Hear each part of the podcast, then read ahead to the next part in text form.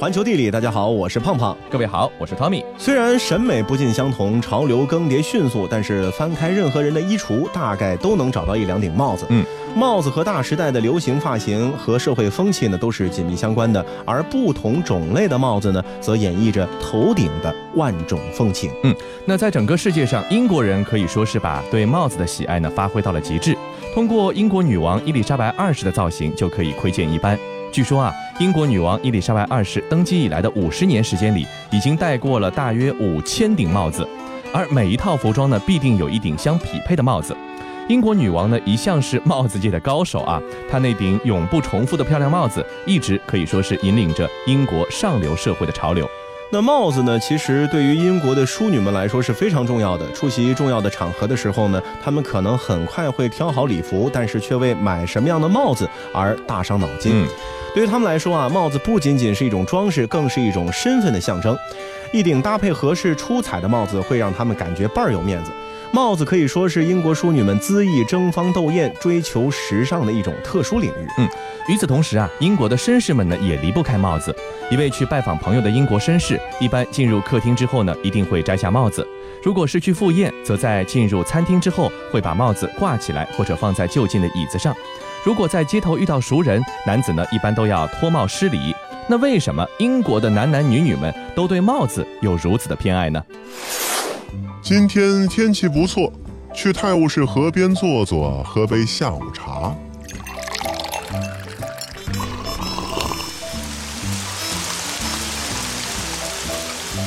哎呀，这鬼天气又下雨了，真麻烦哟！这不是约翰老弟吗？您好啊，彼得大哥，您也好。这是去哪儿溜达呀？哎，这不看天气好，想四处走走嘛。没想到走到一半又下雨了。是啊，是啊，我这也是刚坐下喝了两口茶。咦，你没有带伞啊？不瞒你说，我现在啊不随身带伞了。这长柄黑伞又大又重，太不方便。我现在改戴帽子了。哎，我觉得你这个主意不错啊。出太阳的时候可以遮阳，下雨的时候可以挡雨，冬天还能保暖呢。您还不赶紧来上一顶？得嘞，回见了您嘞。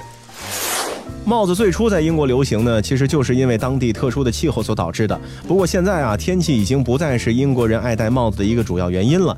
但是帽子作为英国人的一项重要配饰呢，却是保留了下来。嗯，而且逐渐成为了英国时尚界举足轻重的风向标。嗯，那不管你是不是习惯戴帽子，喜欢戴帽子，有一种帽子呢，你肯定愿意戴，那就是四方形的学位帽了。嗯，这象征着学习完成了，对，获得了学位了。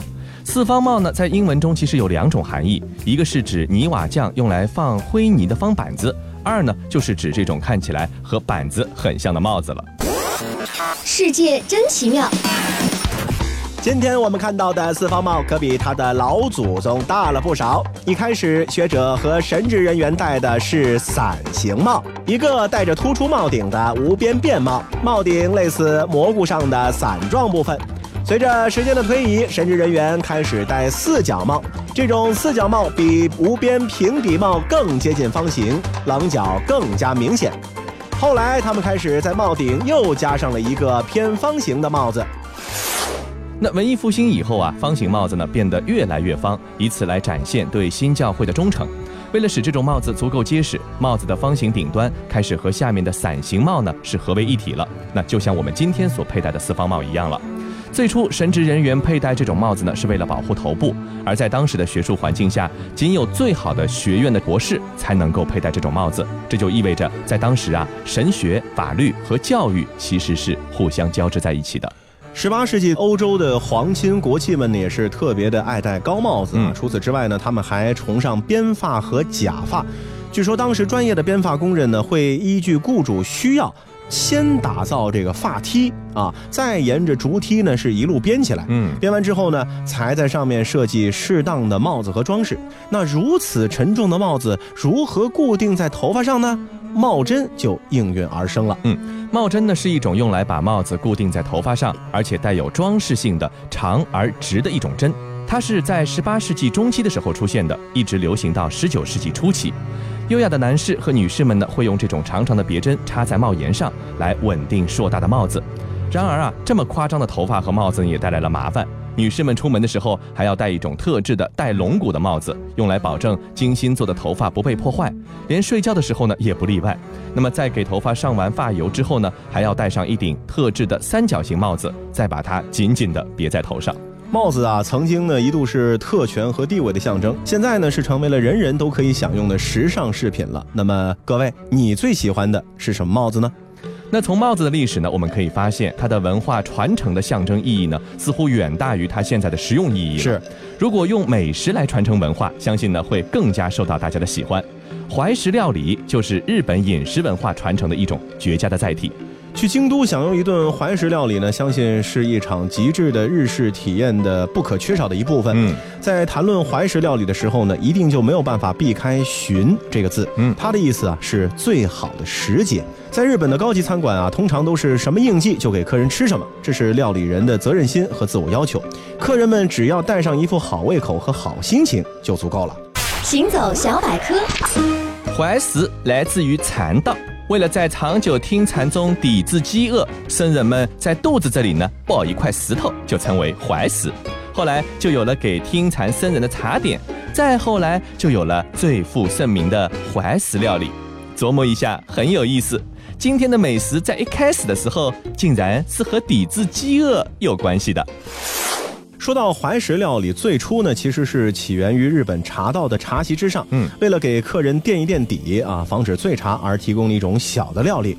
呃，类似于点心吧。嗯，那随着日本茶道逐渐向贵族阶层的渗透，怀石料理的形式呢，也就慢慢变得丰富起来了。提倡的是缓慢而有先后顺序的品尝食物。嗯，菜品呢会一道一道呈现在顾客面前，中间呢则是穿插各类的酒类、汤类和小菜。是的，刚才说到了这个“寻”字啊，就是说什么应季给客人吃什么。对，所以你不同季节到日本吃到的怀石料理呢也不一样。嗯，如果你选在樱花季去到日本呢，一定逃不过铺天盖地的樱花元素，怀石料理自然也不会例外。凉飕飕的春末的夜晚，胃里呢空空如也。这个时候呢，如果到一家温暖的家庭式餐馆，撩开暖帘坐下来，那等待的呢就是一场期待已久的大餐了。餐前啊，主人会先上一杯樱茶，这个盐渍过的八重樱在白底蓝纹的瓷碗里面呢，是优雅的舒展着，微咸却带有浅浅的清香啊，特别的别致的一种味道。八寸里点缀着萝卜雕刻的樱花瓣，樱叶包起来的寿司卷啊，甜品呢更是樱花元素爆棚。豆腐布丁上浇着粉色奶浆，盛在樱花形磨砂玻璃皿里面。这个磨砂呢是特别能够衬托食物性感的一种容器，美的娇艳欲滴，口感呢也是相当的惊艳。海味的主角呢则是贝类啊，比如绒螺、蛤蜊、平贝、赤贝等等。配饭的汤呢则是蛤蜊菌菇红味增，饭有加蛋丝，还有店主等等几种选择。是的。那相比人声鼎沸的樱花季啊，如果你在枫叶季的时候呢去吃怀石料理呢，也是另有一番风情的。灿黄的银杏和血红的枫叶渲染出了一种欢快的秋意。再看向食物，你像松茸、栗子、秋刀鱼，还有牛蒡、海鳗鱼、秋葵这些秋季的风物呢，简直可以串成一首诗来念了。秋花入食在怀石料理中呢也很常见，餐前酒加了金木须花，也就是我们现在说的金桂。有的餐厅呢会来一份类似茶泡饭的菊花瓣泡饭，捏成圆形的米饭里呢也是别有洞天，包着熟的烟青鱼丁，特有的腥香呢混合着花香呢，就像爆炸一般在你的嘴巴中呢散开来。好看又好吃的紫苏花也是秋怀石中的一个非常重要的元素。离开了秋天呢，接着我们就要进入到冬天了。鸭肉啊是冬天怀石料理的一个主力。每年的十二月到二月呢，这个鸭肉呢也是最为肥美的时候。而吴京呢，则和白萝卜同为日本冬季不可缺少的越冬之菜，二者结合是冬季怀石料理其中的一种绝味。用鸭里脊肉剁碎成肉糜，然后呢制成这个鸭丸，搭配上煮熟的无筋薄片和雕刻成梅花形状的胡萝卜，还有白萝卜，再淋上热气腾腾的昆布柴鱼高汤。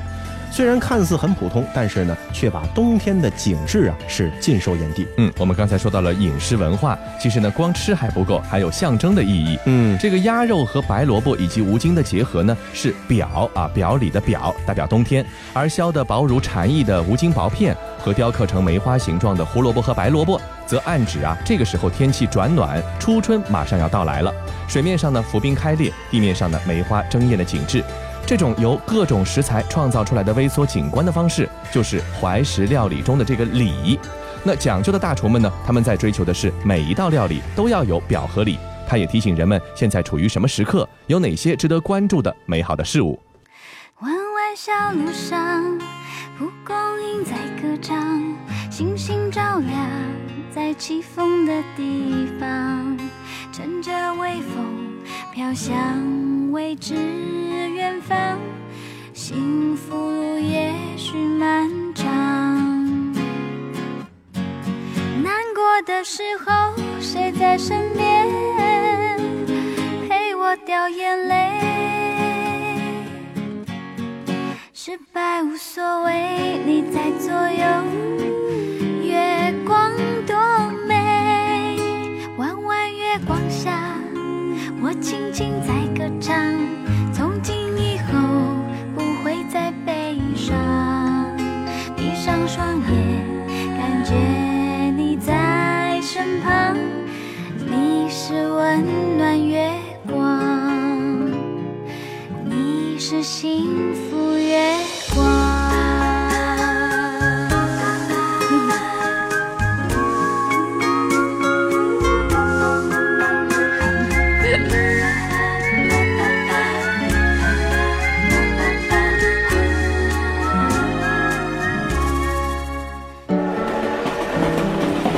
球地理。欢迎继续回到环球地理，大家好，我是胖胖，各位好，我是汤米。怀石料理啊，一开始就是把石头抱在怀中，后来呢，孕育出了舌尖上惊艳的美食。嗯，那当石头不断被放大呢，就形成了视野中啊令人惊艳的另一种美景了，它就是山脉。是的，那青藏高原呢是一个巨大的山脉体系，构成这个体系的山脉中啊，有一座最具个性，就是东部的。横断山，嗯，那构成青藏高原骨架的昆仑山、喀拉昆仑山、冈底斯山、唐古拉山、喜马拉雅山呢，它们的走向都是由西向东来延伸的。唯有这个横断山在东南部呢，突然转向向南而行，显得有些我行我素和特立独行。那究竟是什么力量迫使横断山不向东西方向发展，而是突然转向南北，横行于青藏高原的东南部了呢？世界真奇妙。大约在两亿年前，横断山连同青藏高原都还是一片汪洋。这片海域横贯现在欧亚大陆的南部地区，和北非、南欧、西亚和东南亚的海域沟通，称为特提斯海或者古地中海。当时特提斯海地区的气候温暖，成为海洋动植物发育繁盛的地域。后来板块间的剧烈碰撞、挤压，海浪声渐次退去，横断山从海底慢慢升起，形成高原的原始雏形。横断山脉就是在由海转陆的过程中，由于亚欧板块和印度洋板块挤压而形成的褶皱山，是地质作用的结果。那在现在的行政区划上，横断山脉呢，包括了云南省的怒江州、迪庆州的全部，大理、丽江州和保山地区的部分地区，四川省的阿坝州、甘孜州近于全部，还有凉山州的一部分，雅安地区的小部分，以及西藏昌都地区大部分，以及青海和甘肃一小部分的地方，整个的面积还是非常的广阔的。横断山呢，在由东西向南北转向的同时呢，山脉间的空间距离也是极大的被挤压了。在四川、西藏、云南交界处，不到六十公里的宽度里呢，奇迹般的容纳了大小雪山、云岭、怒山、高黎贡山四列山脉和金沙江、澜沧江、怒江这三条大江并列相间而行。十九世纪末到二十世纪初啊，英国的植物学家金敦沃德呢是最早注意到了三江并流的这个奇观。嗯，九十年之后，他细心的观察呢是得到了全世界的公认。嗯，二零零三年啊，三江并流呢是成为了。世界自然遗产，三江并流到底有多神奇啊？首先呢，是因为紧凑，所有的山脉和河流是并排紧挨，形成了细密紧凑的褶皱。地质学家称之为是三江构造带，也有人戏称叫做三江蜂腰，形容呢就是像妙女的仙腰一般啊，绰约多姿。嗯。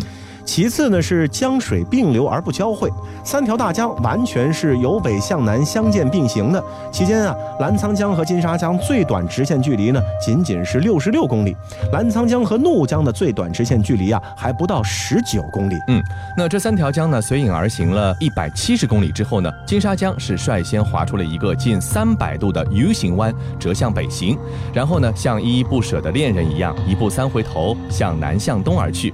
留下了两个惊世大拐弯之后呢，也义无反顾地直奔大长江而去了。而怒江和澜沧江呢，则始终结伴南行，直到四百公里之后，这才一个流经老挝、缅甸、泰国、柬埔寨和越南，注入了太平洋；另一个呢，由缅甸投入了印度洋的怀抱。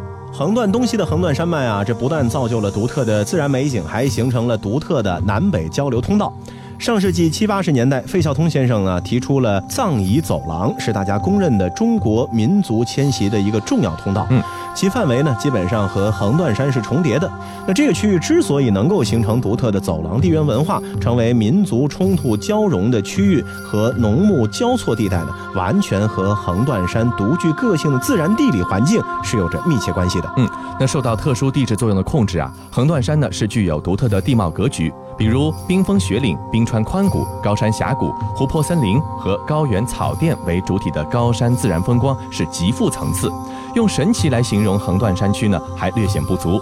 它那特殊背景下所形成的大面积高大山体、辽阔秀美的高山自然风光，荟萃了我国西部自然景观中的诸多经典。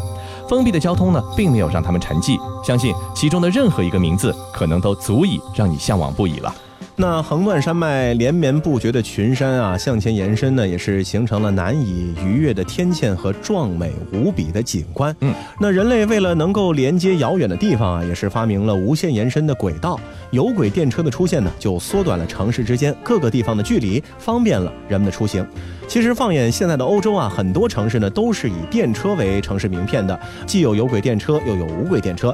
当他们慢悠悠地从老街上驶过的时候呢，总会赢得时光就此停顿的暗语。葡萄牙里斯本和斯洛伐克的布拉迪斯拉发呢，都是其中的经典例子。嗯，那说到有轨电车呢，就不得不提到德国，德国人呢绝对是有轨电车的鼻祖。在德国城市漫步呢，常常也可以看到有轨电车。这些啊，你现在看到的呢，是近年来投入的新车，造型现代，站台也很漂亮，车身呢还有花花绿绿的广告。当然，你也看到用了几十年的老车，外表古朴陈旧，但是颇具情怀。相比新车啊，其实旧车呢更得到一些游客们的喜爱，因为配上周边的老房子和石板路，这个拍照的效果绝对一流啊。一八八一年啊，正是德国人维尔纳·冯·西门子，就是西门子电器的那个创始人，是他发明了有轨电车，并且呢，在世界范围内得到了应用。当时的电车啊，因为要靠钢轨形成供电回路，所以必须在一条固定的路轨上行驶，在交通拥挤的地方呢，显然就很不方便，于是就有了无轨电车。这次的发明者呢，依然是德国人，依然是那个维尔纳·冯·西门子。在很多人的眼中啊，电车，尤其是这个有轨电车，肯定不属于现代城市交通的主流选择，因为地铁看起来更先进啊。嗯。但是啊，在欧洲，电车其实经历过一次复兴。从上个世纪七十年代开始，许多原本抛弃电车的城市呢，开始重新启用电车系统。当时以汽车为主导的交通模式，带来了许多严重的问题，比如能源危机、环境污染、土地紧缺和交通拥堵等等。于是，欧洲的很多发达国家重新把大容量的轨道交通作为发展公共交通的重点。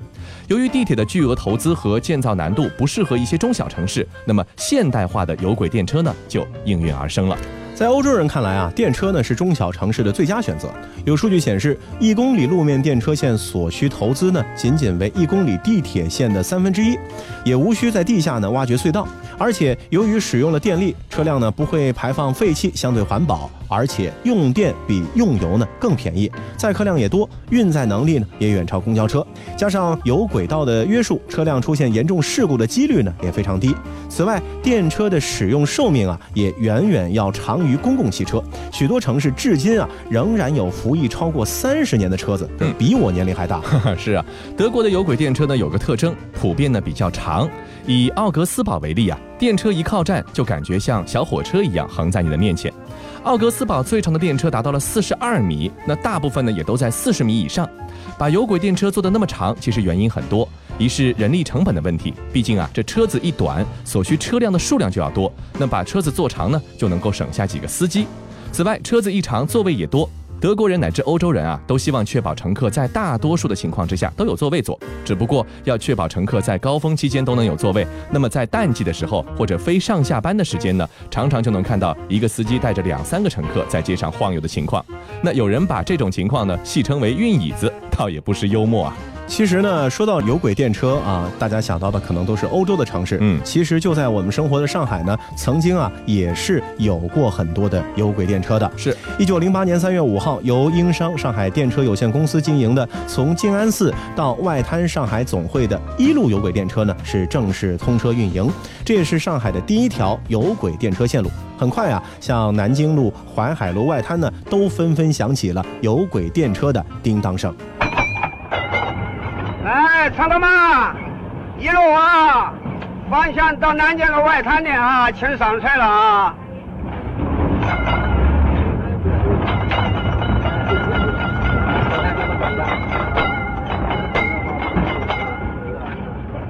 到了一九六零年的十月份，淮海中路和新闸路等地的有轨电车呢，线路首先被拆除。一九六三年，南京路上的一路有轨电车呢，也被拆除，由二十路的无轨电车取而代之，那运营到了现在。到了一九七五年，上海的最后一条有轨电车线路呢，全部拆除。那如今呢，我们只可以从当年的一些新闻报道中，依稀感受到历史的沧桑变迁。南京路的有轨电车，我们这个最后一步了。那请买车票，这边座位了。好，来，坐下来，同学们，再坐下。不过呀，就好像是一个轮回一样，随着城市发展呢，二零零九年，上海的张江地区又重新出现了有轨电车。除此之外，不少近郊地区呢，也是规划了有轨电车的线路网。新型的有轨电车啊，伴随着出行方式的升级，也再一次的走进了上海人的生活。